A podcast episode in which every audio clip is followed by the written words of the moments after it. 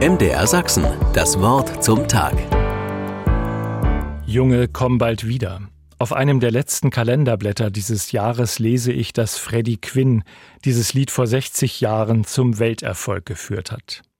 Der gebürtige Österreicher, der seiner Herkunft nach so gar nicht zu rauer Nordseeluft passen will, verkörperte den willensstarken Seemann dennoch perfekt. Seine feste Stimme trotzte der oft schmerzlichen Wirklichkeit der Nachkriegszeit.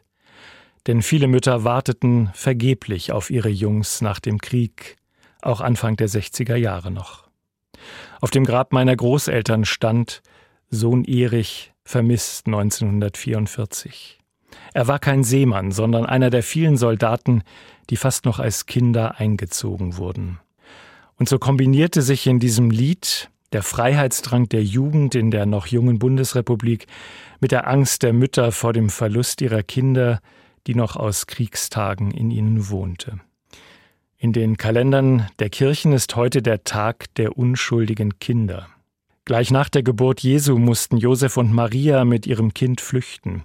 Herodes hatte vom neuen Messias gehört und nun Angst um seine Königswürde. Deshalb ließ er alle neugeborenen Jungen in seinem Umfeld umbringen. Die Bibel erzählt, dass Josef im Traum durch den Engel gewarnt wurde und sie nach Ägypten fliehen konnten. Viele andere sind umgekommen. Kinder sind die Leidtragenden in den Konflikten der Erwachsenen.